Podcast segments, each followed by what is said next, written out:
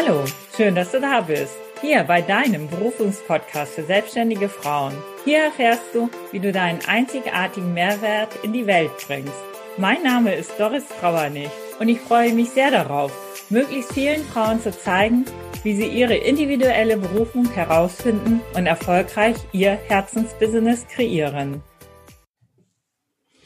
Heute begrüße ich ganz herzlich Saskia Worf. Ich freue mich total, dass du heute dabei bist, liebe Saskia. Ja, vielen Dank für die Einladung. Sehr gerne. Ja, Saskia ist Musikerin, genau genommen Flötistin und Pianistin, Instrumentalpädagogin und studiert aktuell auch noch in Köln und hat mittlerweile auch ein Projekt, in dem sie sehr aktiv ist. Außerdem hat sie noch einen Blog zwei Podcasts gestartet und gibt mittlerweile auch Workshops an Musikhochschulen zum Thema Selbstmanagement im Studium. Wir sind total gespannt, mehr von dir zu erfahren, liebe Saskia. Das hört sich schon extrem vielversprechend an. Ja, fang doch einfach nochmal selber an. Erzähl nochmal, wer du bist, was du machst, also mit deinen eigenen Worten, wie du dich selber beschreibst. Ach, ja, wenn ich das so höre, klingt das so viel und es ist auch viel, merke ich gerade. äh, ja, also ich bin 26, also ich bin auch noch, also ich werde 27 in, in zwei Monaten, aber ich bin noch 26 und äh, genau studiere jetzt seit April 2013 Musik, bin jetzt bereits im dritten und vierten Studiengang. Das heißt, ich habe erst ähm, Instrumentalpädagogik studiert mit Querflöte in Mainz war ich und ähm, da habe ich auch mein Jungstudium gemacht. Ich habe quasi während der Schulzeit schon drei Jahre Jungstudium gemacht. Das war auch schon so, wo alle gesagt haben, wie machst du das? Da ging das auch schon los, dass ich immer gefragt wurde, wie machst du das, dass du so viele Dinge einmal balancieren kannst und dann bin ich nach Köln an den Standort Wuppertal, an die Hochschule Köln gewechselt. Also wir haben drei Standorte. Und ähm, ich bin in Wuppertal, aber die Hochschule Köln musste da auch meine Aufnahmeprüfung machen und habe dann da weiter studiert äh, mit künstlerischem Sta Schwerpunkt, also nicht mehr Pädagogik, das hatte ich ja dann abgeschlossen. Und irgendwann kam dann meine Klavierlehrerin um die Ecke und sagte, sag mal, du spielst so gut Klavier, hast du nicht schon mal drüber nachgedacht, Klavierhauptfach zu studieren? Was, wenn man jetzt nicht in der Musikszene unterwegs ist, muss ich das dazu sagen, nicht normal ist, dass man mhm. zwei Hauptfächer studiert, sondern normalerweise studiert man ein Fach. Da studiert man dann meistens auch pädagogisch und künstlerisch, weil wir heute in der Musikszene ohne Unterrichten eigentlich kein Geld wirklich verdienen können. Ähm, also jetzt gerade auf jeden Fall nicht. Aber auch davor ist es, ähm, vor Corona war es schon so. Mm, und dann habe ich die Aufnahmeprüfung gespielt. Das war der schlimmste Tag meines Lebens, aber ich habe es bestanden, Klavier bestanden und war dann danke und war dann 2017 plötzlich Doppelfachstudentin und dann ging das wieder los. Ja, Saskia, sag mal, wie machst du das? Zwei Studiengänge, das ist ja Wahnsinn. Damals war ich irgendwie, naja, 23 und ich habe immer da gesessen und gesagt, ich verstehe die Frage nicht. Also das war gar nicht böse gemeint, sondern es war halt so, keine Ahnung, ich, ich plane halt sehr gut, ich priorisiere, ich schreibe mir alles auf. Mein Hirn ist wie ein Sieb. Es würde einfach durchrutschen. Und ähm, dann habe ich in der Studienzeit natürlich ganz viel erlebt mit Studierenden, wo ich gedacht habe, das gibt's doch nicht. Wie kann man so verpeilt sein? Wie kann man so verplant sein? Und habe auch wirklich Situationen gehabt, wo ich fast ausgerastet bin über diese Unorganisiertheit und dachte, ey, wenn die in den Job gehen später, die, die werden einfach nicht mehr angerufen. Es ist ein Freiberuf, also wirklich ein freiberuflicher Beruf. Also es sei denn, man hat eine Orchesterstelle in einem Staatstheater oder man hat eine feste Stelle an der Musikschule, aber die sind rar, diese Stellen. Und wenn man sich nicht gut verhält als Freiberufler, das wirst du auch wissen, dann ist man raus. Also wenn man sich unprofessionell verhält, dann ruft einen einfach keiner mehr an. Und ich dachte, das geht ja nicht. Und bin zu meinem damaligen Rektor gelaufen und habe gesagt, sie brauchen irgendwie einen Kurs für das Thema Zeitmanagement, Selbstmanagement. Das geht so nicht. und dann meinte Frau Worf, machen Sie es doch einfach selber. Da war ich cool. 24 und ich war so, wie bitte? Wie ich soll jetzt einen Workshop halten? Also, wieso denn ich? Und dann hat er gemeint, Frau Worf, ich kenne niemanden, von meinen Studierenden, der so organisiert ist wie Sie. Also wenn Sie es ihnen nicht beibringen können. und das war die Geburtsstunde von meinem Projekt Manage Musik. Da wusste ich zwar noch nicht, wie ich das nenne und ich wusste auch noch nicht, äh, dass das ein Blog und ein Podcast und was auch nicht alles daraus entstanden ist. Aber dann habe ich meinen ersten Workshop gehalten und plötzlich war ich nicht mehr nur Musikstudentin und, und Instrumentalunterricht gebe ich schon seit meinem 16. Lebensjahr. Also unterrichtet habe ich immer schon, sondern ich habe plötzlich Workshops gegeben und habe mich mit dem Thema Selbstmanagement ähm, noch mehr beschäftigt und äh, mit dem Thema persönliche Weiterentwicklung noch mehr beschäftigt. Und ja, dadurch kam das irgendwann zustande, dass ich mittlerweile irgendwie gefühlt auf fünf Hochzeiten tanze, aber es total geil finde. und ähm, ja, meine Berufung gefunden habe, deswegen bin ich ja hier, sonst hättest du mich, hättest du mich ja nicht eingeladen. Und ähm, diese Berufung tatsächlich nicht nur auf einer Ebene ausüben kann. Denn das war das, was ich am Anfang dachte. Ich dachte früher immer, ich kann nur Musik machen. Mhm. Das dachte ich immer. Und ja. das ist nicht so. Ja, das ist das Spannende, weil das denken sehr, sehr viele, dass sie sich extrem einschränken, wenn sie sich auf eine Berufung festlegen. Und ich glaube, viele denken es auch unbewusst. Und hm. deswegen ist, aber das ist ein weiterer Grund, warum das dann vermieden wird, sich tatsächlich nochmal mehr damit auseinanderzusetzen mit dem Thema Berufung.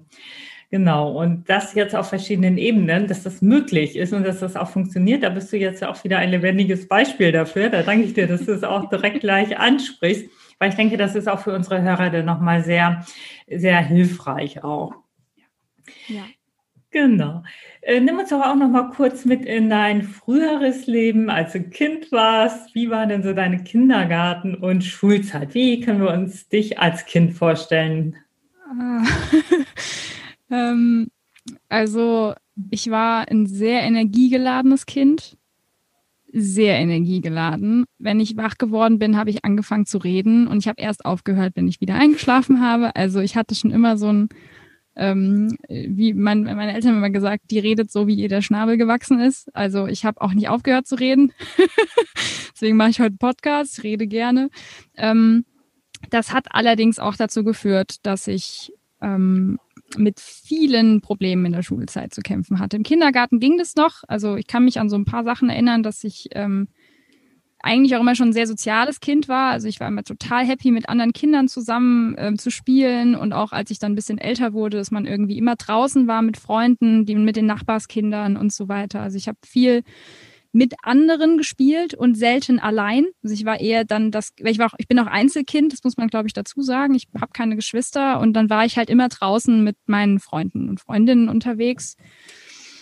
Aber in der Grundschule ging das auch schon so los, dass ich natürlich auch durch meine Vergangenheit, dass ich da in der Musikschule von meinem Vater groß geworden bin, auch sehr musikalisch schon vorgeformt war und das einfach auch eine Identitätssache bei mir war ich war halt direkt irgendwie so anders für alle anderen. Das war halt irgendwie, die konnten halt auch oft nichts mit mir anfangen. Ähm, dann habe ich auch noch so viel geredet. Also ich war so, äh, ja, ich war dann eine Zeit lang nicht das beliebteste Kind auch in der Grundschule, sondern es war dann immer eher so, ach ja, die, die Quatschtante und äh, die nervt, wenn sie zu viel redet und so weiter. Und das waren natürlich viele Glaubenssätze, die sich bei mir direkt eingenistet haben. Und es gab auch in der Grundschule so einige Geschichten mit Lehrerinnen, die ich jetzt auflösen kann, was ich damals dann die letzten 20 Jahre über mich gedacht habe, was totaler Bullshit ist am Ende, wenn man sich das dann mal überlegt, dass es nur so ist, weil eine Lehrerin das zu einem gesagt hat, weil man sieben Jahre alt war. Und äh, in, dem, in der weiterführenden Schule wurde ich sehr stark gemobbt. Auch mhm. das kam dann und ich bin auch heute in Therapie immer noch deswegen, das kam dann so ein bisschen hoch vor zwei Jahren, da, wo ich nicht wusste, dass das so krass war, wie ich dachte, weil ich habe das irgendwie so alles verdrängt, schön tief in den Keller. Und in der Schulzeit habe ich immer damit zu kämpfen gehabt, dass Leute damit nicht klarkamen, dass ich sehr energiegeladen bin, dass ich sehr dominant bin als Mensch und auch als Frau. Ich war auf einer Mädchenschule. Hm. und da sind ja schon eher immer alle so, ach ja, und Nagellack und Haarspray. Und das ist nicht nur ein Klischee, es ist wirklich so. Das ist ein bisschen wie Germany's Next Topmodel, halt neun Jahre lang. So. also mit Mädchen untereinander, ja, war nicht so meins und ähm, habe dann immer wieder angeeckt.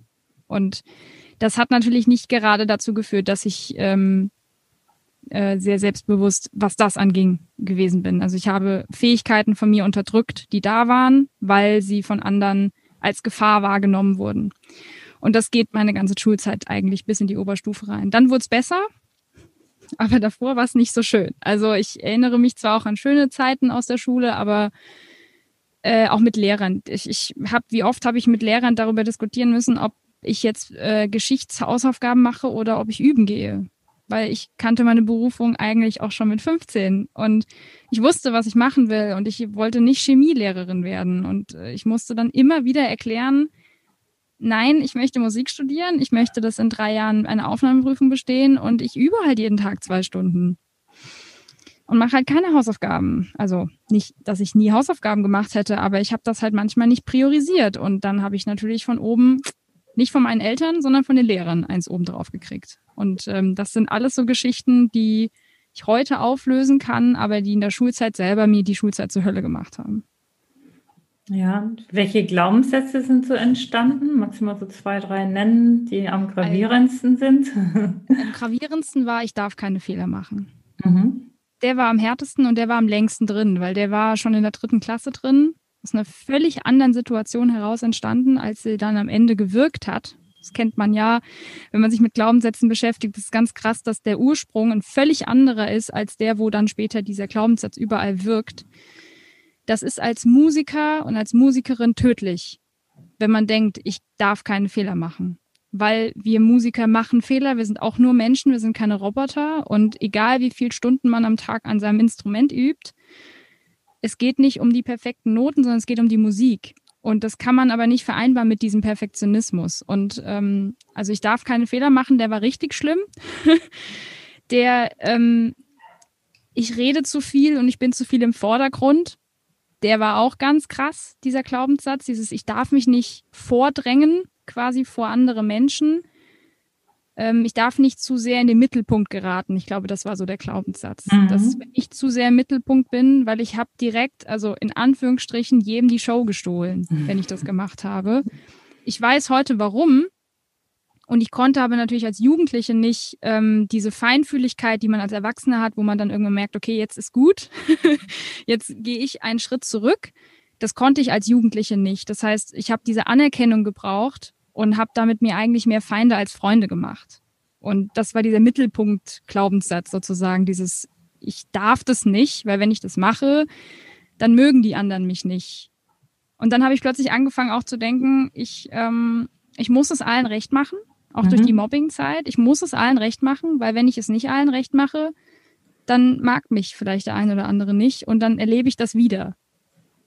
Dieses, dass sich Leute von einem abwenden, die eigentlich, wo man dachte, das sind Freunde, ähm, diese Vertrauensgeschichte so, dass ich dann dachte, ich muss es immer allen recht machen. Das hat sich auch bis vor anderthalb Jahren noch sehr, sehr viel in meinem Leben befunden, dieser Glaubenssatz. Und ich habe ihn auch dann sehr schmerzhaft aufgelöst, aber er war dann weg und das hat mir überhaupt die, den Weg für dieses Projekt auch gewidmet, äh, ge geebnet, Manage Musik, weil ohne diesen Glaubens, also mit diesem Glaubenssatz hätte ich es nicht gekonnt, rauszugehen mit meinen, mit meinem, mit meiner Stimme auch, weil mir wurde ja immer gesagt, du redest zu viel. Mhm. Ist ein Podcast irgendwie kontraproduktiv, wenn man das denkt.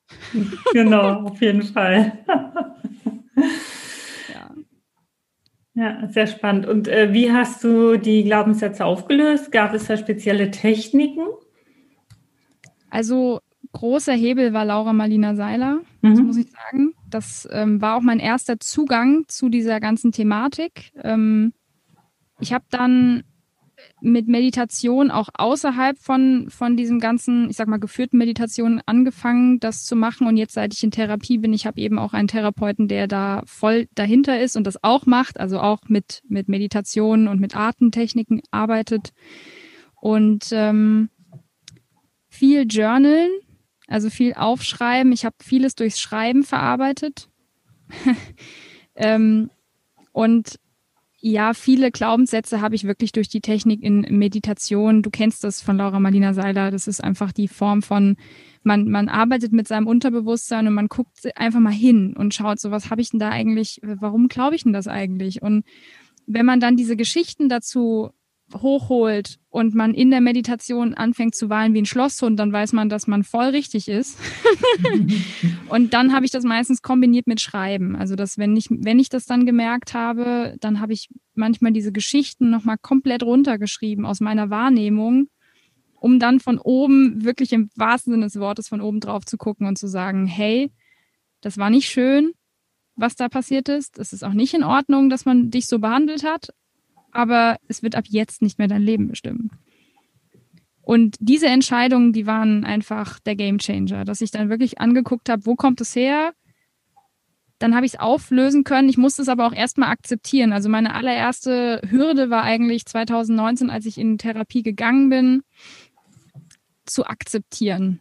Mhm. Das war mein, also das war eigentlich auch das, was am längsten gebraucht hat. Dieses Akzeptieren, dass da Sachen sind, die nicht in Ordnung sind. Aber sie sind trotzdem passiert und ich kann sie nicht mehr rückgängig machen. Und wenn das dann mal passiert ist, dieses Akzeptieren, dann konnte ich auch wirklich an diese Sachen rangehen und, und, und arbeiten und auch tiefer reingehen und sagen, okay, wo zur Hölle sind die ganzen Puzzleteile? Und dann habe ich plötzlich festgestellt, dass das mit dem zusammenhängt und das andere mit dem auch und dann diese ganzen Geschichten miteinander verbunden und dann ist plötzlich so ein roter Faden entstanden. Und das war Gold wert, um zu sehen, welcher Glaubenssatz hängt denn jetzt eigentlich mit was zusammen. Mhm. Also so ein bisschen im Kopf aufräumen und ich persönlich mache das halt durch Aufschreiben oder Aufmalen, also dass man sich das halt irgendwie bildlich darstellt, weil sonst im Kopf selber zu sortieren, das funktioniert halt nicht. Dafür ist unser Gehirn nicht ausgelegt. Hm. Ja, stimmt. Das macht ja. sehr viel aus, das nochmal zu schreiben und am besten auch mit Blatt äh, und Stift in der Hand und nicht am PC. Genau. Weil dann fließt ja. es auch direkt nochmal aus Papier. Das hat auch noch eine andere Wirkung, was wir ja auch leicht mal vergessen, gerade heute in der digitalen Zeit. Mhm. Ja. Mhm. Okay. Du sagtest ja gerade eben, so mit 15 wusstest du schon, was deine Berufung ist. Äh, vorher wusstest es, äh, daraus entnehme ich, dass du es vorher noch nicht wusstest. Und obwohl du äh, in der Musikschule deines Vaters ja quasi aufgewachsen bist. Wie kam es denn dazu, dass dir auf einmal klar wurde, was deine Berufung ist? Woher kannst du, äh, kanntest du überhaupt den Begriff? Weil ich weiß gar nicht, ob so viele junge Leute, also so in diesem Alter, auch den Begriff überhaupt kennen. Oder äh, weißt du, kannst du es im Nachhinein so benennen? Eher im Nachhinein. Also ich mhm. glaube, mit 15 wusste ich nicht, was eine Berufung ist. Mhm. Also den, den Begriff habe ich vielleicht schon mal gehört, aber ich hätte es jetzt nicht so bezeichnet.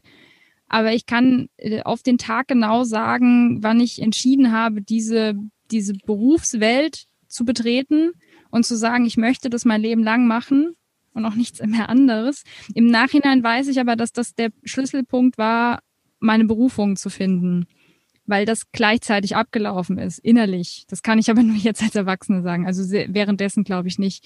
Ich wollte früher als Kind immer Musical-Darstellerin werden. Also weil ich tanze gern, ich singe gut und gerne und ähm, ich kann Schauspielern. Und ich dachte immer, hey, das ist eigentlich voll dein Job. Musical-Darstellerin. Hm. Mhm. Und ich konnte auch alle Sachen rauf und runter sehen. Ich kann heute noch, wenn, wenn irgendwie Starlight Express losgeht, ich kann jede einzelne Stimme quasi, auch die Männer, mitsingen. Mhm. und Tanz der Vampire, wie sie alle heißen. Ähm, bin natürlich musikalisch sehr, sehr hochwertig sozialisiert worden durch meine Eltern. Also mein Vater ist selber Musiker und Schlagzeuger und eben, wir haben eine Musikschule im Haus und ich habe den ganzen Tag Musik gehört und äh, gute Musik, nicht den Quatsch, der so im Radio läuft, sondern wirklich von den Beatles über Queen, Michael Jackson, äh, klassische Musik und eben Musical war immer so mein Ding. Und ich dachte eigentlich, ich werde mal Musical-Darstellerin. Also ich wusste so, okay, mit Musik, das ist ganz klar, irgendwas mit Musik, aber die Querflöte war es noch nicht, obwohl ich ja schon mit, überlegen, viereinhalb angefangen habe, Querflöte zu spielen und auch Klavier und Schlagzeug auch gelernt habe meinem Vater. Das habe ich aber später dann auch nicht mehr so verfolgt. Und dann gab es so ein, so, es war so ein Wettbewerb innerhalb meines Konservatoriums in Mainz, wo mich damals meine Lehrerin gefragt hat, ob ich da mitmachen will. Und ich war schon so, okay, Wettbewerb, ich weiß nicht, ich war glaube ich 14 zu dem Zeitpunkt, dachte, hm, ja gut, mach mal halt mal mit. Ne? Musste dann irgendwie so drei Stücke lernen und ähm, habe dann diese Stücke vorbereitet, habe diesen Wettbewerb gespielt, sehr erfolgreich und habe aber sowas vorher noch nie gemacht. Also ich habe immer so in meinem Unterricht gespielt und so zwei Konzerte im Jahr mit der Musikschule gehabt. Das war so das, das was auch die meisten Musikschüler kennen. Und dann habe ich damals ich meine, irgendwie auch volle Punktzahl gehabt und einen ersten Preis. Und dann hieß es auf einmal, wurde ich angerufen, ja, äh, Sie sind in der, in der Förder, im Förderensemble aufgenommen worden. Sie müssen morgen im, im Preisträgerkonzert spielen. Und, und ich war so, was? was muss ich? und dann habe ich am nächsten Tag dann das Preisträgerkonzert gespielt. Dann habe ich plötzlich erst realisiert, was ich da losgetreten habe. Mm, und dann kam ich in so ein, das nannte sich mal die Gruppe der Zwölf und dann hieß es irgendwann Kammermusikensemble. Es ging einfach darum, dass man Jugendliche klassisch ins Kammer, in Kammermusik ähm, einführt und ihnen die Möglichkeit gibt, mit guten Dozenten zu arbeiten. Und man hat mehr Unterricht bekommen, man hat diese Kammermusikreisen bekommen, wo man dann Wochenenden und so weggefahren ist. Und äh, dann gab es dann ein Antrittskonzert. Das war das offizielle Antrittskonzert von diesem Ensemble. Das gab es jedes Jahr. Und das war im Mai 2009. Und ich weiß jetzt nicht mehr den Tag, aber ich weiß, es war im Mai. Und dann bin ich, da war ich dann eben 15. Ich habe dieses Konzert gespielt und ich habe auf der Bühne, ich weiß das noch wie gestern, habe ich entschieden, das machst du dein Leben lang. Das und nichts anderes machst du dein Leben lang. Kammermusik, Konzerte, Solo, Bühne. Flöte. Das war noch wichtig, Flöte. Und auf einmal dachte ich, ich bin runtergegangen und ich war selten so glücklich wie in diesem Moment und ich kann, konnte aber zu dem Zeitpunkt gar nicht sagen, was da passiert ist. Heute weiß ich, was da passiert ist, aber damals wusste ich das nicht. Und dann habe ich einfach gedacht, okay, ähm, wenn du das dein Leben lang machen willst, dann musst du Flöte studieren. Weil sonst kann ich das ja nicht beruflich machen, wenn ich es nicht studiere. Ja, auch noch so ein scheiß Glaubenssatz übrigens. Das ist totaler Quatsch. Nur weil ich was nicht studiert habe, heißt das ja nicht, dass ich es nicht mhm. beruflich machen darf. Definitiv, genau. Ja, ja ganz wichtig. In der Musikszene ist es, muss man aber leider dann doch schon sagen, mhm. ähm, also auf dem Niveau, wo ich Flöte spielen wollte, da kommt man ohne Studium nicht hin. Also ah, ja. Muss man einfach wirklich 10, 15 Jahre lang üben wie die Sau um das jetzt mal so zu sagen. Und dann bin ich zu meiner Lehrerin einen Tag später und habe gesagt, ich möchte das beruflich machen. Ich möchte Flöte studieren. Und dann hat sie mich angeguckt und hat gesagt, ach was. Weil sie das schon irgendwie vor mir geahnt hat, dass das vielleicht passen könnte und dass ich da sehr affin für bin und dass ich, ähm, ich zitiere meine Eltern, eine absolute Rampensau bin. Das wusste ich zu dem Zeitpunkt selbst noch nicht, konnte ich auch ganz, ganz lange nicht zugeben. Mhm. Also selber sagen, konnte ich das nicht. Heute, pff, also mir ist das sonnenklar und jeder, der damit ein Problem hat, dass ich das sage, der kann gehen. Aber damals war das immer so, du bist voll die Rampensau, das Bühnentier hieß es dann immer. Und ja, das war der Moment. Und dann habe ich gesagt, ich möchte mein Leben lang Kammermusik und ähm, Solo auf der Bühne machen. Was ich zu dem Zeitpunkt noch nicht wusste, was ich heute weiß, war dieser Austausch mit Publikum, Musiker, was ich damals als Jugendliche mit Sicherheit auch nicht so wahrgenommen habe, bewusst, wie ich das jetzt im Nachhinein weiß. Und diese Form von ähm, Menschen mit Musik berühren. Das habe ich damals auch schon gekonnt, ohne es zu wissen und ohne es geübt zu haben. Ich konnte das. Also ich konnte auf die Bühne gehen und die Leute haben mir haben an meinen Lippen geklebt oder an meinen Flötenton, wie man das so schön äh, sich vorstellen kann, oder eben an mir als Mensch. Ich war direkt so ein Magnet auf der Bühne und das hatte ich einfach in mir. Das war da. Und ich habe das einfach angenommen und habe es dann auch gelebt. Und habe plötzlich festgestellt, ah, das kann ich auf der Bühne gut. Und ich kann es vor allem so machen, dass Menschen glücklicher aus dem Konzert gehen, als sie reingekommen sind. Das wusste ich unterbewusst auch schon mit 15, aber bewusst hätte ich das zu dem Zeitpunkt nicht sagen können. Aber ich habe das gemerkt, dass Menschen immer glücklich waren, wenn sie bei mir auf dem Konzert waren. Das heißt, ich konnte Menschen damit ein schönes Erlebnis bieten. Ich konnte sie irgendwie inspirieren, ich konnte sie mal aus ihrem Alltag wegholen. Das kann ich heute alles benennen, das konnte ich damals nicht. Ähm, aber ich habe dann auf einmal gemerkt, das ist meine Berufung. Und das wusste ich mit 15 eigentlich in, innerlich schon irgendwie. Mhm. Ja, du hast ja dann das Glück gehabt, dass ähm, du eben halt entsprechend groß geworden bist, dass deine Eltern dich ja auch gefördert und unterstützt haben und dass du diesen Weg gegangen bist. Bei vielen ist es ja ähnlich. Irgendwie wissen sie schon, was sie machen wollen. Dann aber kommt die Vernunft der Eltern. Mach mal lieber was ordentliches, lieber eine kaufmännische Ausbildung oder studiere Betriebswirtschaft oder ähnliches. Ja dann ja. wird der Weg auch gegangen und die Berufung gerät in Vergessenheit. Die ist ja auch gar nicht so wahrgenommen worden als solche. Und nach, äh, weiß nicht, fünf, zehn, 20 Jahren äh, kommt immer mehr Unzufriedenheit. und dann, ja, was ist eigentlich los? Und dann irgendwann, ja, ich will gerne meine Berufung leben. Und in dem Moment äh, weiß der oder diejenige gar nicht mehr, was ist denn jetzt überhaupt meine Berufung? Weil das ja auch damals untergraben wurde und äh, das ist einfach in Vergessenheit geraten. Ja. Hm. Ja, schön, super. Und äh, ja, du sagst ja auch, dass du dich sehr gut organisieren kannst. Das äh, hat sich ja dann im Studium auch nochmal herausgestellt. Äh, ist das einfach in dir gewesen oder hast du es irgendwie gelernt oder waren deine Eltern auch sehr organisiert? Hast du dir das irgendwo abgesehen oder wie kam es, dass du so gut organisiert bist? Also ohne meinen Eltern jetzt auf die Füße zu treten. Mhm. Also sie sind jetzt nicht besonders krass organisiert, aber mhm. sie sind schon, also mein Vater ist auch 20 äh, Jahre selbstständig gewesen. Also mhm. wenn der nicht organisiert gewesen wäre, dann hätte das auch nicht funktioniert. Aber sie sind jetzt nicht so orga ähm, fetischmäßig unterwegs wie ich. Also die sind schon, die wissen schon irgendwie, die machen ihren Alltag gut. Also ich habe zu Hause zumindest nicht erlebt, dass mein Vater irgendwie eine Doppelbuchung hatte oder so oder irgendwas verpeilt hat oder irgendwelche Termine vergessen hat. Also das gab es zu Hause nicht ähm, sag mal, korrekt. Also meine, mein Vater vor allem ist da sehr korrekt, immer noch, heute auch.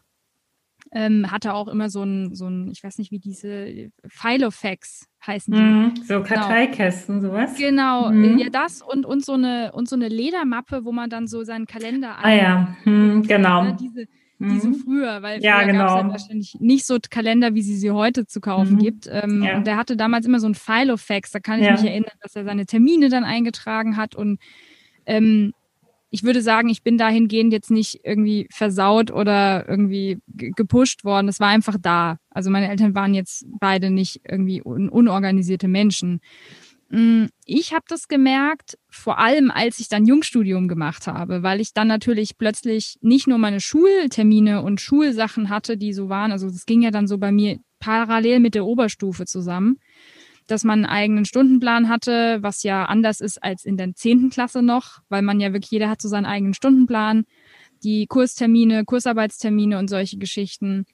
Ähm, ich hatte also Schule und ich hatte schon, ich liebte schon immer diese Hausaufgabenhefte. Ich habe das schon als Kind gemocht, dieses Reinschreiben mit Hausaufgaben. Ich habe auch eigentlich sehr selten meine Hausaufgaben vergessen zu machen. Ich habe sie, wenn dann, aus Absicht nicht gemacht. also, dass ich einfach keinen Bock mhm. hatte. Ähm, dann gab es irgendwann die Zeit, das war so 2008, 2009, wo es mit diesen Schülerplanern losging in Deutschland, wo man plötzlich dann wirklich nicht nur ein, ein Hausaufgabenheft hatte, sondern so einen richtigen Terminkalender, der für Schüler ausgelegt ist. Und den hatte ich dann auch. Ich habe mir auch sofort dann kann ich mich heute noch erinnern, immer in den Sommerferien habe ich mehrere Kalender mir angeguckt. Wenn meine Eltern und ich im Sommerurlaub waren, habe ich immer, wenn wir irgendwie shoppen waren, schon in so einem Buchladen habe ich mir Kalender angeguckt und dachte, ah, der ist, hm, nee, der ist irgendwie zu, zu, zu klein und habe mir dann dann immer einen Schülerplaner gekauft. Auch damals schon, glaube ich, für, für einen Schüler relativ viel Geld ausgegeben dafür, weil das einfach, ich wollte das auch, dass das schön ist und dass das gern benutze. Und da habe ich das gemerkt, weil mich ständig alle Leute gefragt haben, Saskia, wie machst du das? Weil die meisten in meinem Jahrgang schon damit überfordert waren, ihre Kursarbeiten zu planen. Mhm. Und ich habe aber halt immer zu Hause so gesessen und hatte, ich sag mal so dreimal mehr Termine mit Proben, mit Konzerten, mit Üben. Das habe ich dann ja auch noch reingeschrieben, wann ich übe. Wenn ich Freistunden hatte, habe ich geübt. Eigentlich in allen Freistunden habe ich geübt. Ja. Und ähm, das war dann normal für mich, dass ich irgendwie meinen Schülerplaner hatte und ich da schon meine Termine drin irgendwie koordiniert habe. Und ich habe einmal, das weiß ich noch, mit 16 oder 17 habe ich eine Probe vergessen. Und ich wohne relativ, wohnte relativ weit weg von dem, von der Musikschule, wo ich war. Also es war ein, das Konservatorium, war also beides drin, Musikschule und Studium. Und ähm, ich musste da immer so eine Dreiviertelstunde mit dem Bus fahren. Und dann rief mich irgendwann so, samstags um elf rief mich meine Lehrerin irgendwie so an, so Saskia, sag mal, wo bist denn du? Und ich so, äh, ich frühstücke gerade, ich bin zu Hause, warum? Wir haben Probe. so, das ist mir nie wieder passiert. Ich bin selten so zusammengelegt worden oh ja. von meiner Lehrerin. Die hat mich, also sie war auch keine strenge Lehrerin, die jetzt irgendwie mit der Peitsche oder so gar nicht. Aber da war sie richtig sauer. Und da hat sie mir das nämlich gesagt. Saskia, wenn du das im Berufsleben machst, wenn du das beruflich machen willst und du machst es, wenn du selbstständig bist oder so, die Leute rufen dich nicht mehr an. Weil das ist, das ist unzuverlässig, das geht nicht. Und die hat mich zusammengefaltet. Also zehn Minuten im nächsten Unterricht wurde ich erstmal komplett zusammengeklappt.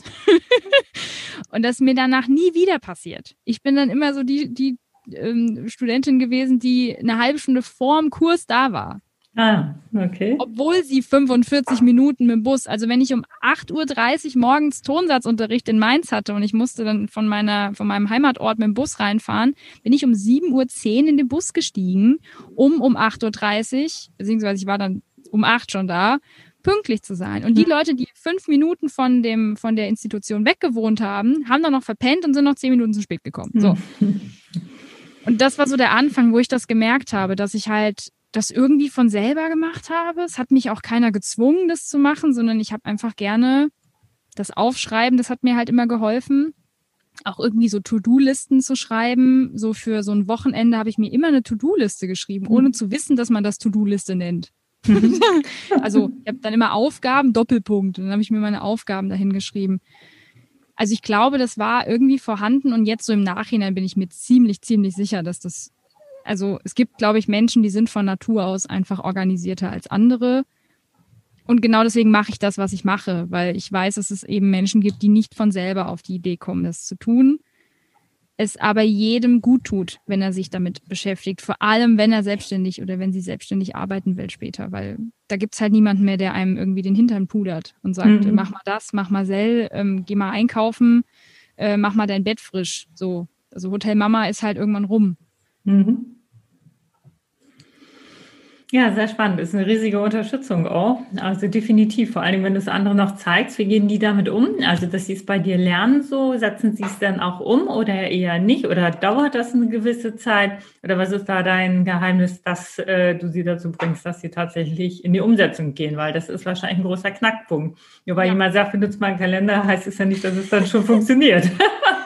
Nee, Danny, das stimmt. Ähm, das habe ich auch am Anfang ähm, mir dann auch überlegt, okay, wie, wie komme ich jetzt in Workshops ging es relativ gut am Anfang schon. Also als ich dann angefangen habe, Workshops zu geben, habe ich mir einfach überlegt, wie kriege ich die dazu, dass die direkt verstehen, dass ich das nicht mache, um ihnen irgendwie in den Hintern zu treten, weil ich kann das für sie nicht machen, das müssen sie von selber wollen. Dann ist mir relativ schnell der Knackpunkt Motivation untergekommen. Und das ist auch eigentlich mein, mein Zauberwort. Also nicht nur Motivation, sondern das ist ähm, genau das, wie ich die Leute dazu kriege, dass sie das dann machen. Weil wenn sie ein eigenes Warum dafür haben, dann brauche ich ihnen nicht mehr zu sagen, dass sie das machen müssen, sondern das machen sie einfach von selbst. Dann können sie immer noch entscheiden, welche der Tipps, die sie sich bei mir holen können, sie ausprobieren wollen oder die sie vielleicht interessant finden und sagen, oh, das habe ich noch nie gemacht, das probiere ich. Oder sie können es lassen. Und auch diese Tatsache, dass ich das auch auf Social Media und auch auf meinem Podcast so kommuniziere und auch auf meinem Blog, in meinen Blogartikeln steht das auch immer wieder so, es ist eure Sache, was ihr damit macht. Also ich schreibe das hier oder ich spreche das hier ein. Entweder ihr benutzt es für euch und überlegt, okay, das ist ein cooler Gedanke oder das ist ein guter Tipp, ein gutes Tool, ich probiere das mal aus. Weil wenn es funktioniert, machen sie es von selber weiter. Wenn es nicht funktioniert, machen sie es auch nicht weiter aber das geht mich dann auch nichts mehr an. Also ähm, ich kann quasi diesen, diesen Arbeitsschritt, den kann ich für niemanden übernehmen. Und da ist mir dann eben auch in meiner Berufung was klar geworden, als ich dann mit Manage Musik angefangen habe. Es geht nicht darum, die Leute zu, zu treten oder so, zu sagen, du musst das jetzt machen. Ich mein, mein Leitsatz auf meinem Manage Musik Blog ist immer, ich muss einen Scheiß. Ich muss mhm. gerade gar nichts. Oder es gibt auch diese Karte, ein Scheiß muss ich. Mhm. Genau das ist es nämlich. Ich muss gar nichts tun. Aber ich will. Und das ist dann der Punkt, wo ich sage, ich, ich inspiriere und ich motiviere Menschen. Das kann ich durch Musik tun, das kann ich durch Sprache.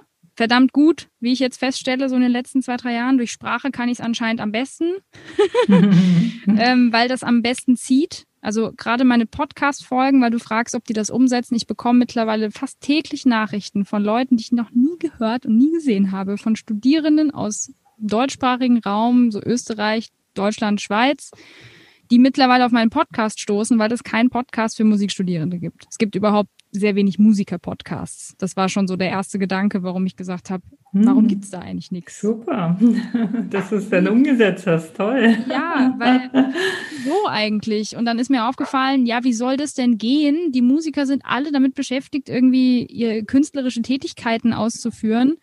Wann sollen die denn noch einen Podcast machen? Also, da kommt man auch gar nicht von selber erstmal drauf. Und ich habe aber halt schon jahrelang Podcasts gehört Mhm. Da kam ich ja überhaupt darauf, dass ich dachte, äh, also in Anführungszeichen, wenn die das kann, dann kann ich das auch. Und dann habe ich auch viele natürlich empowernde Podcasts gehört, wo ich immer wieder gedacht habe, Laura Marlina Seiler war natürlich einen, den ich als, als mit als erstes entdeckt habe. Da war sie irgendwie, weiß ich nicht, Folge 50 oder so. Mhm. Da bin ich damals schon auf sie gestoßen und habe den von vorne durchgehört, so nachgehört und bin seitdem wirklich so zeitgleich jede Woche dabei. Und ähm, aber auch andere, Tobias Beck und Christine Woltmann, also solche Podcasts, wo ich gemerkt habe, das pusht mich, das selber auch zu machen, weil das mir ja auch ganz viel Inspiration gegeben hat. Und dann dachte ich, hey, das ist meine Berufung. Ich, ich kann das ja. Wieso soll ich das nicht auch mit einem Podcast machen? Und ähm, der Blog kam dann zuerst, aber das war dann eigentlich damals schon die Idee, direkt auch einen Podcast hinterher zu schießen. Und äh, die Leute schreiben mir so Sachen wie, danke für den Tipp, das hat mir total viel geholfen. Oder ich habe das mal mit der Pomodoro-Technik ausprobiert und das hat mir das Üben gerettet. Also mhm. ich habe noch keinen einzigen Kommentar und noch keine einzige Nachricht gehabt, wo drin stand, alles Bullshit, was du da erzählst. Mhm. Das ist schön. Du sagtest ja gerade eben, das Wichtigste ist ja auch das Warum zu haben. Hilfst du denn auch, äh, das Warum zu finden? Und wenn ja, wie machst du das? Wie findet denn jemand sein Warum? Also das haben ja viele auch nicht. Die leben ja so vor sich hin, haben ihren Alltag und haben ihr Warum nicht, oder? Ja, das stimmt. Mhm. Das ist, glaube ich, auch nicht nur unter den Musikern so. Ja, genau, genau. Das kennst du bestimmt auch. Ja, das ist selbstverständlich. Ja, das, ist, das ist tatsächlich der Knackpunkt. Und da muss ich sagen, da verbindet sich bei mir dann das Thema Management, Selbstmanagement, Planung und persönliche Weiterentwicklung. Und mein Warum für Blog und Podcast war nicht, die Leute organisierter zu machen, sondern mein eigentliches Warum, das habe ich jetzt erst vor kurzem öffentlich gesagt, das wussten viele gar nicht. Mein Warum war, ich saß bei Tobias Beck im, was war das? War irgendein Programm von ihm. Ich glaube, Unbox Your Life saß ich in Düsseldorf und habe mir das live angeguckt von ihm. Ich war total hin und weg. Und dann habe ich entschieden, die persönliche Weiterentwicklung muss in die Musikbranche. Irgendwie. Und was kann ich machen, damit es am besten nachhaltig funktioniert, an die gehen, die am jüngsten sind. Mhm. Weil bei den ganz, ich sag mal, bei den älteren oder bei den ganz alten Hasen kann man zwar schon noch was bewegen, aber da müssen die schon wollen. Bei den Jüngeren hat man den Vorteil, die sind noch sehr unbedarft und sind vielleicht noch an der einen oder anderen Stelle ein bisschen äh, wackelig und wissen nicht so genau, wohin. Und wenn man sie dann in eine Richtung schieben kann und sagen kann, hey, probier doch mal diesen Weg, dann sind die viel eher offen für sowas. Also ich erlebe zumindest, dass das so Mitte 20, Anfang 20-Jährige einfach noch nicht so festgefahren sind in ihren Denkmustern und in ihren Routinen, wie jetzt jemand mit Mitte 50, was mhm. ja total Sinn macht. Mhm. Und ähm, dadurch, dass ich mich so viel mit persönlicher Weiterentwicklung beschäftigt habe, jetzt mittlerweile im sechsten Jahr, dass ich selber Bücher lese, Podcasts, Videos, äh, Online-Kurse mache und so weiter, habe ich natürlich die Tools von denen, denen ich, die ich da gesehen und gehört habe, einfach in meine Kurse übernommen. Mhm. Und mein Haupttool in meinen Workshops, jeder, der das jetzt hört und der bei mir schon im Workshop war, weiß, das sind Fragen. Ich sage immer, ähm, das Beste, was ihr machen könnt, ist euch selber Fragen zu stellen, weil alle Fragen, die ihr euch stellt, werdet ihr irgendeine Antwort finden. Ob ihr die Antwort jetzt gut oder schlecht findet, ist noch ein anderes Thema. Aber das kommt so ein bisschen mit dem Gedanken auch von Laura Seiler, alles ist in dir man braucht nicht immer mit anderen Leuten darüber zu sprechen, sondern ich kann mir selber die Frage stellen und zum Beispiel mein, mein Game Changer Frage, sage ich immer im Workshop und auch wenn ich mit Leuten so spreche, ist immer die Frage, ähm, was würdest du tun, wenn Geld keine Rolle spielen würde? Und das ist immer das, da gucken mich Leute wirklich, da, manchmal sieht man, wie die Tränen hochkommen. Mhm von einer Frage. Ja. Und das ist nur eine von, ich sag mal, weiß ich nicht, 120 Fragen, die ich im Katalog habe, die ich so für mich irgendwann mal auch selber geklärt habe, natürlich, die ich dann verwende, um bei der Person in diese Richtung, was wäre dann perfekter Tag? Äh, wie sieht der aus? Wie fühlt sich das an? In diese Richtung zu gehen, weil da kriegt man sie zum Warum da gehen sie auch an ihren Kern. Das sind also so Fragen, wo man quasi hinterrücks über die Hintertür mhm. ins Herz kommt, weil man dann auf einmal sich überlegt, okay, was würde ich eigentlich machen, wenn es nicht um Geld geht? Und dann kriege ich manchmal Antworten von Leuten, die dachten, dass es ihre, in Anführungsstrichen, viele verwechseln ja Berufung mit Beruf. Das ist ja schon ja brauche ich dir nicht zu sagen, aber die Leute, die hier zuhören, das ist ja schon der erste Knackpunkt, dass die Leute denken, Berufung muss etwas mit einem Beruf zu tun haben. Kann es, muss es aber nicht. Und die Leute denken dann, ihre Berufung ist Musik. Und dann stellen sie bei der Frage plötzlich fest, oh, nee, ist es gar nicht. Also Fragen und natürlich auch ähm, mit so Sachen wie 10 Level, äh, 10 Level, Moment, Level 10 Live-Strategie, genau, also Lebensbereiche, dass ich dann versuche, ja. die Leute über ihre Lebensbereiche in bestimmten Lebensbereichen so weit zu kriegen, dass ich sage, hey, wenn du bei deinem Beruf so zielorientiert sein kannst, wieso kannst du es denn nicht bei Gesundheit? Oder ne? Und dann wird relativ schnell klar, dass so ein Warum nicht nur ein Warum ist, sondern meistens gibt es ja mehrere Motivationen, die man hat und die unterschiedlichen Lebensbereiche auch unterschiedlich ausleuchten. So. Ja. Das sind so meine Tools. Also Fragen ist immer, das zieht einfach. Und, und das ist genau das. Ich gebe, ich sage das auch immer, ich gebe Hilfe zur Selbsthilfe nicht ich löse die Probleme von denen, sondern ich gebe denen die Tools mit und dann können sie es selber lösen. Und wenn sie es hinbekommen, dann bekomme ich jedes Mal die Nachricht, Dankeschön, geil, ich hab's irgendwie, ich habe den Knackpunkt gefunden. und wenn sie es nicht hinbekommen, dann sage ich auch manchmal, da bin ich vielleicht die falsche Person. Dann gehe vielleicht zu jemandem anderen, der andere Tools noch im, im Gepäck hat. Ich bin natürlich, was das angeht, wirklich sehr jung in dieser, in dieser ganzen Coaching- äh, im Coaching-Bereich. Ich weiß, dass es da einfach Leute gibt, die haben 40 Jahre Berufserfahrung und die würden vielleicht bei so einer Person ganz andere Sachen anstellen. Ich habe zum Beispiel auch noch keine Coaching-Ausbildung. Ich habe zwei pädagogische Abschlüsse, aber ich habe kein, keine ähm, aus, äh, sagen wir, keine Coaching-Ausbildung gemacht. Aber im Prinzip mache ich nichts anderes gerade. Ja, genau. Ja, das war das, was ich auch sagen wollte. Es ist einmal Coaching und ich sehe auch, du machst das halt ganzheitlich, weil du ja auch auf alle Lebensbereiche gehst. Ist das dann auch mal äh, ein Wunsch von dir, auch eine Coaching-Ausbildung zu machen oder hat das gar nicht so seine Priorität für dich? Ich habe da jetzt in dem Jahr schon öfter drüber nachgedacht, ähm, auch einfach um noch mehr Tools kennenzulernen und um so ein bisschen systematischer auch das zu lernen. Mhm. Ich, ja. Weil es gibt ja wirklich auch Coaching-Ausbildungen, gibt es ja wie Sand am Meer. Ja. Und da muss ich sagen, da finde ich es total wichtig, dass man jemanden findet, bei dem man das Gefühl hat, das passt. Weil man das ja heutzutage auch größtenteils online tut. Das ist ja mittlerweile was, was ganz normal ist. Man macht die Coaching-Ausbildung mit online, Livestreams und mit, mit irgendwelchen so zwischendurch mal Treffen. Ähm, das, was ich bisher gelesen habe. Ich habe mich aber jetzt noch nicht explizit entschieden. Aber mhm. ich muss sagen, das wächst immer mehr in mir, dass ich da sage, ich mache es ja eh schon Genau. Ich würde es aber nicht machen, um dieses Zertifikat an der, Hand, an der Wand mhm. hängen zu haben, sondern um mir quasi von jemandem, der das eben schon 30 Jahre macht oder so, ähm, nochmal Futter zu holen. Also für mich wäre das eher so eine Form der Weiterbildung, dass, es, dass ich besser werde in dem, was mhm. ich da mache. Nicht, dass ich einfach nur einen Wisch da hängen habe. Ja, sehr sinnvoll. Auf jeden Fall kann ich dir nur empfehlen. Okay. ich habe ja selbst auch eine Coach-Ausbildung gemacht, äh, eine Business-Coach-Ausbildung. Das ist wirklich super. Sehr, sehr gut. Ja. Okay. Ja, wo siehst du dich denn äh, so in fünf Jahren? Also, wie lebst du? Was machst du? Also im Idealfall darf ich wieder Konzerte geben. ich werde sentimental bei dem Thema. Ja. Ähm, ja, also ich hoffe sehr, dass das wieder alles so wird, dass wir Künstler ganz normal arbeiten dürfen, so wie wir das vor anderthalb Jahren konnten. Ähm, denn das wird nach wie vor für mich ein Hauptbestandteil sein meiner Berufswelt. Also ja. egal wo. Da bin ich mhm. nicht an einen Ort gebunden. Ähm, ich momentan bin ich ziemlich sicher, ich bin selbstständig und wenn das so läuft, wie ich mir das jetzt momentan gerade überlege, so, jetzt ist noch alles in Kinderschuhen, aber ich glaube auch Unternehmerin.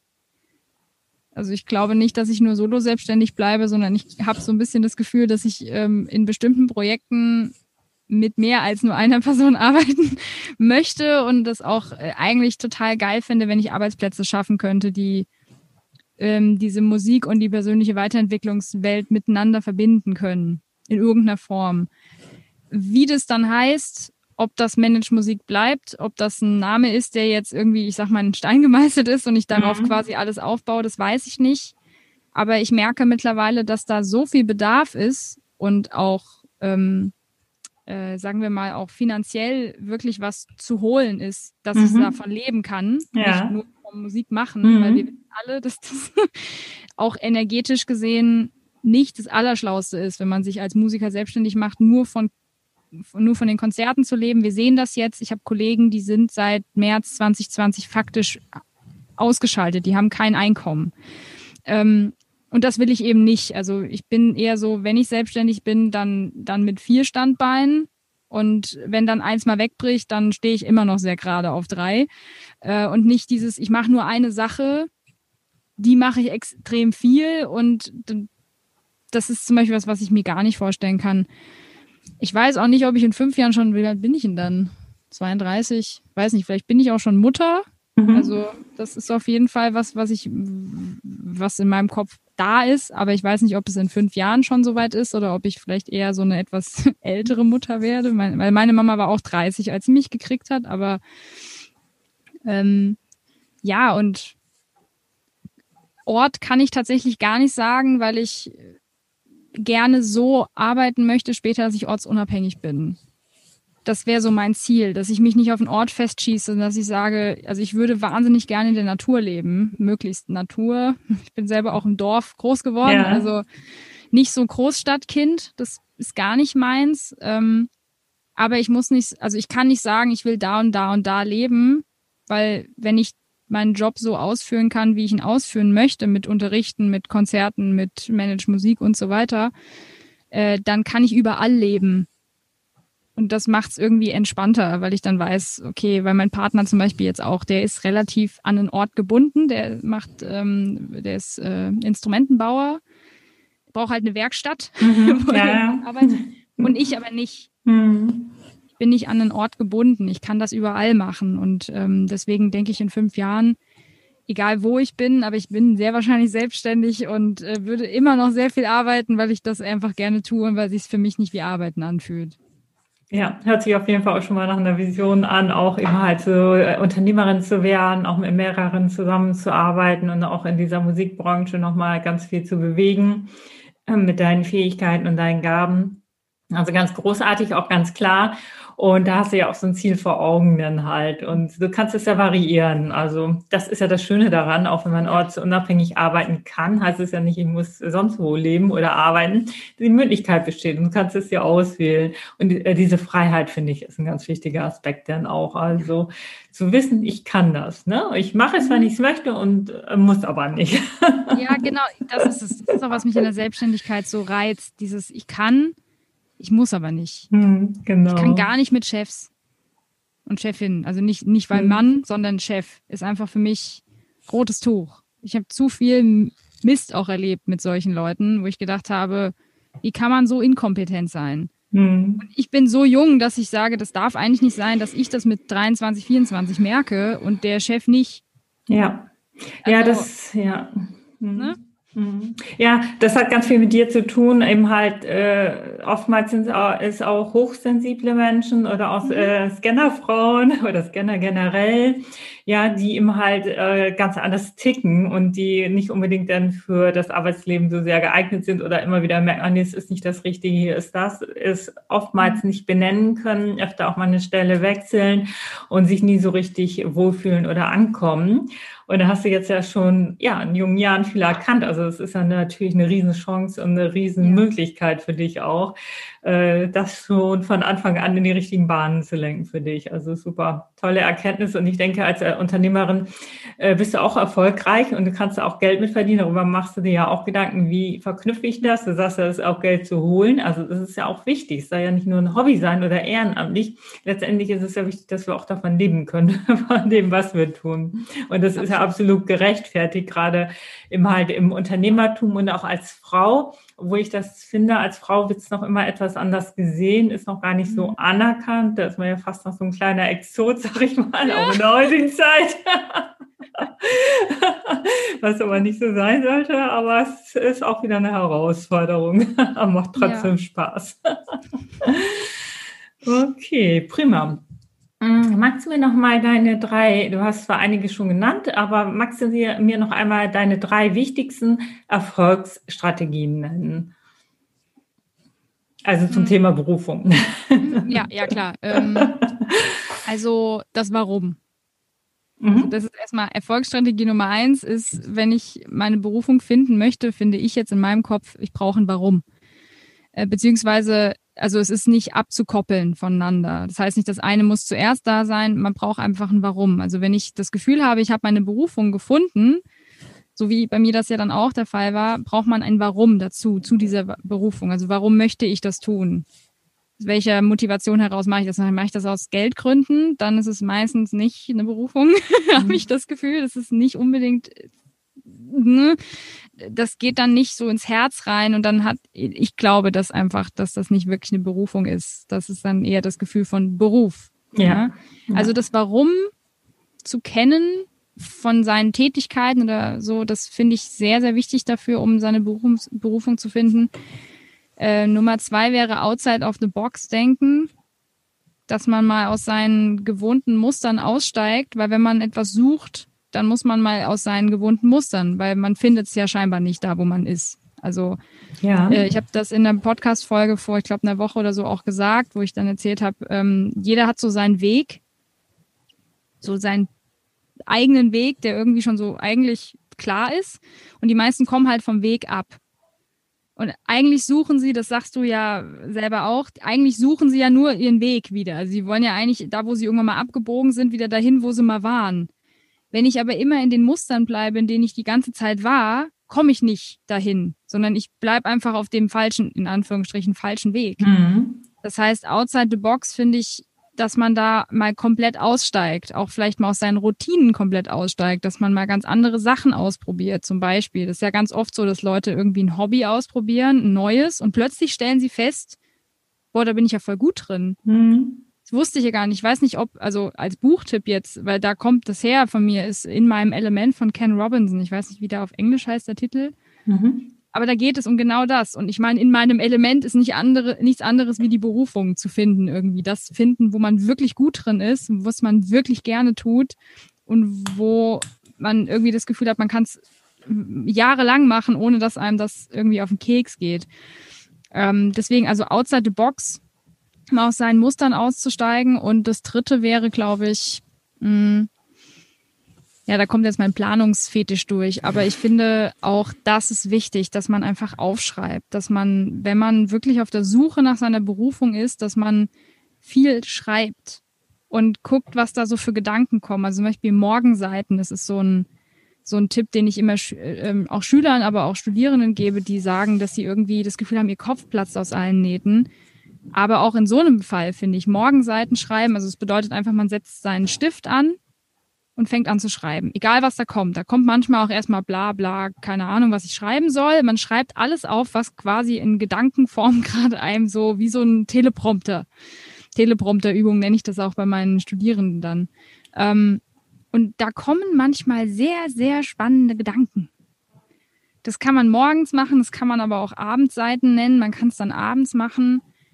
Wichtig ist, dass man es macht und dass man halt aufschreibt, weil ich glaube, die Antwort ist immer in einem drin aber wir müssen sie auch irgendwie rauslassen. Und wenn Leute das Gefühl haben, ihr Kopf platzt aus allen Nähten, dann ist das meistens auch das Problem, dass da viele Sachen gleichzeitig irgendwie schießen und Neuronenüberforderung.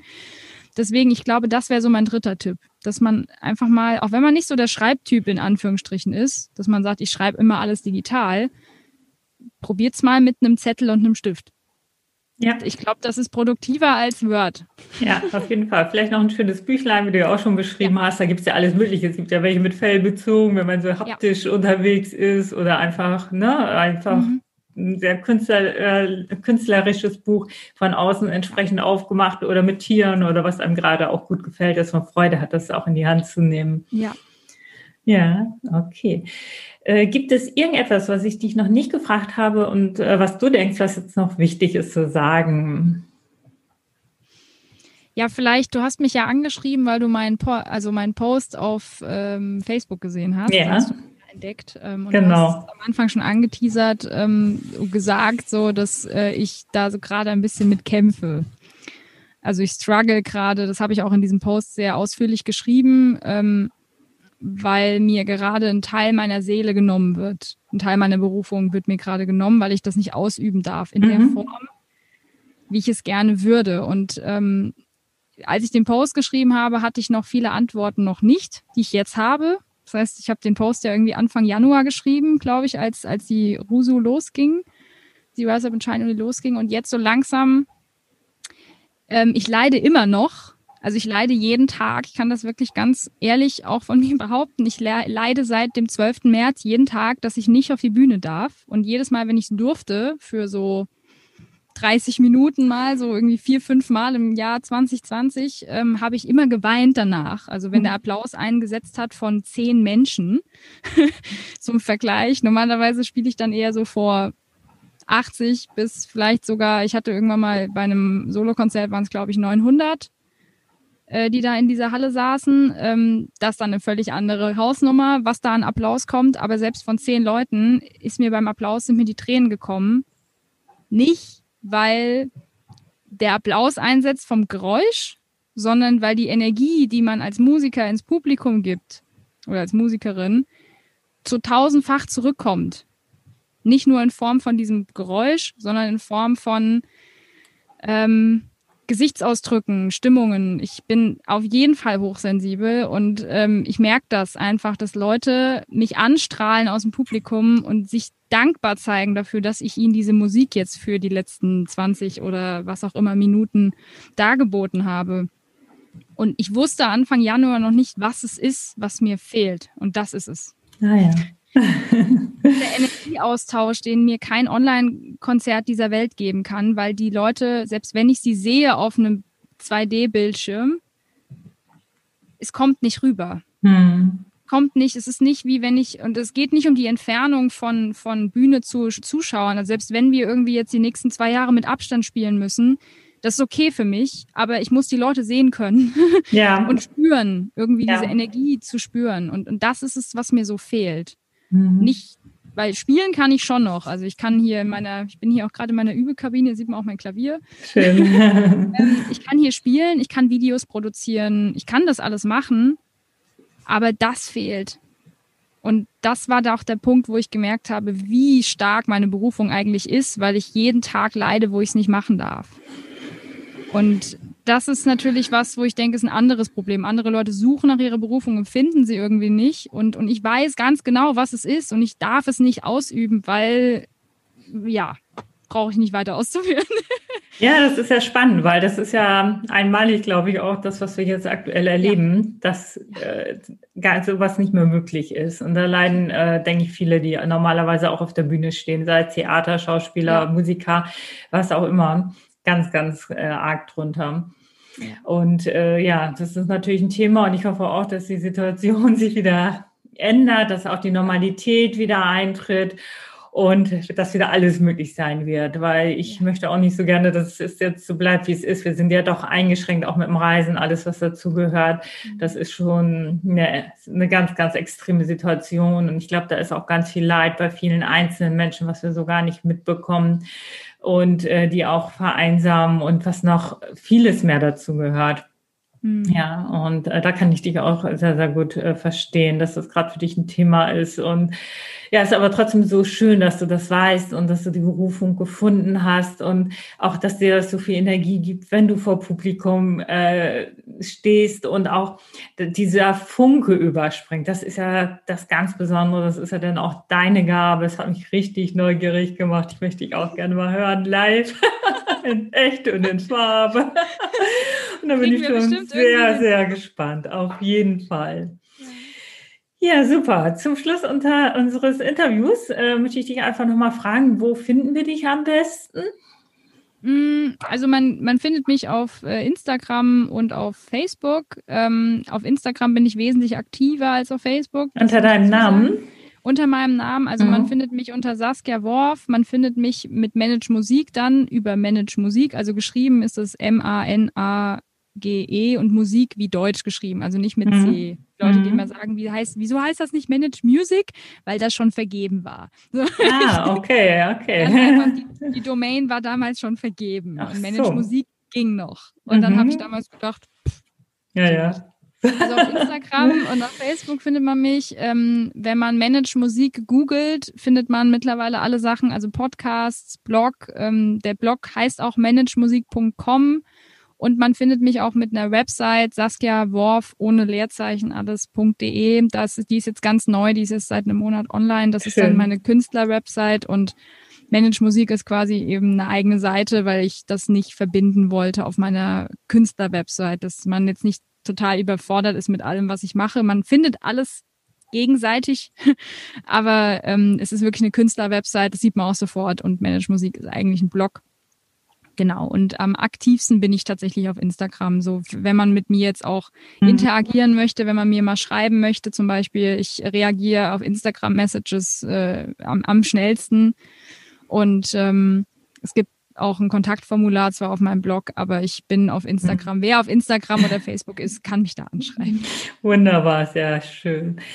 Ja, dann danke ich dir ganz, ganz herzlich für das spannende Interview. Das war sehr schön mit dir zu reden und auch von dir zu erfahren oder vielmehr zuzuhören, auch was du uns alles zu erzählen hast. Das war extrem wertvoll und ich glaube, da werden wir ganz viel rausziehen, auch die Zuhörer nochmal. Und das ist so schön, dass du dich dazu bereit erklärt hast. Danke für deine Zeit, die du dich, äh, dir für uns genommen hast. Ich wünsche weiterhin alles Liebe und alles Gute auf deinen Weg, liebe Saskia. Danke dir. Sehr gerne. Danke fürs Zuhören. Ich freue mich unglaublich, wenn du deinen Berufungspodcast jetzt abonnierst und speicherst. Ich wünsche dir den Drive und den Mut, dich jetzt auf die Reise zu deiner Berufung zu machen und sie in die Welt zu bringen. Denn du bist ein Geschenk für diese Welt und die Welt wartet auf dich. Ich sende dir eine riesengroße Umarmung. Es ist so schön, dass es dich gibt. Ganz liebe Grüße, deine Doris.